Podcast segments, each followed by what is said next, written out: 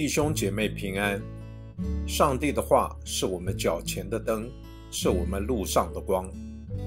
让我们每天以三读三祷来亲近神。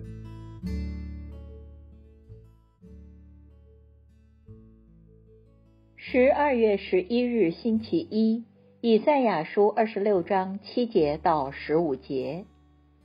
一人的道是正直的，正直的主啊，你修平一人的路。耶和华，我们在你行审判的路上等候你。我们心里所渴慕的，就是你的名和你的称号。夜间我的心可想你，我里面的灵切切寻求你，因为你在地上行审判的时候，世上的居民就学习公义。恶人虽然领受恩惠，仍未学到公义。在正直之地，他行不义，也不看耶和华的威严。耶和华，你的手高举，他们不观看；愿他们观看你为百姓发的热心而羞愧。愿火吞灭你的敌人。耶和华，你必赏赐我们平安，因为我们所做的一切都是你为我们成就的。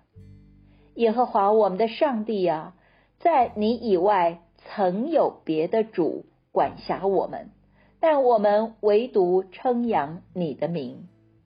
死去的不能再复活，阴魂不能再兴起。你惩罚他们，使他们毁灭，他们的名号就全然消灭。耶和华，你增添国民，你增添国民得了荣耀。又拓展国土的疆界。我们一起来默想，今天的经文是一段带着些许哀怨的诗歌，但不是狭义的哀歌。诗中的关键字是“道路”，一人的道路是在一片崎岖的土地上，一条正直平坦的大道。而不是一条弯曲的道路。之所以正直平坦，正是意味着这条道路的开路者的属性就是正直的。走在这条道路上的艺人，都知道走在路上是一个过程，而不是目的地，所以是带着盼望的前行。信心里的盼望，就会有等候与渴慕，日夜的可想，希望能遇见上主，希望遇见他对当下困境的干预，也就是希望他的审判。有时虽然都是行在道路上，但是一人与恶人的道路是不同的。他们的态度也是不同。恶人是无法遇见上主，也学不到公义。诗歌中让我们感受到，诗人是处在一个恶劣的环境。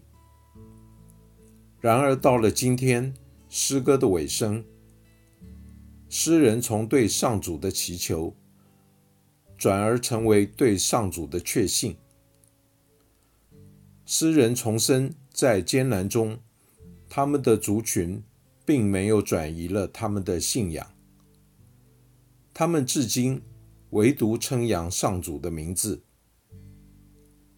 让我们想想，我们的心灵要经历了怎样的历程，才会这么殷切的期待上主为我们开路？我们曾以为。有过些什么样在你以外的出路？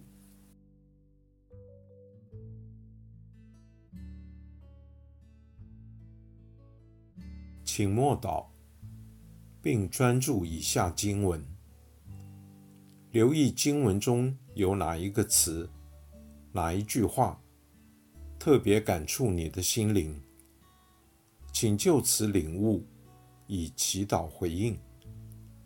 并建议将心得记下。以赛亚书二十六章第七节：一人的道是正直的，正直的主啊，你修平一人的路。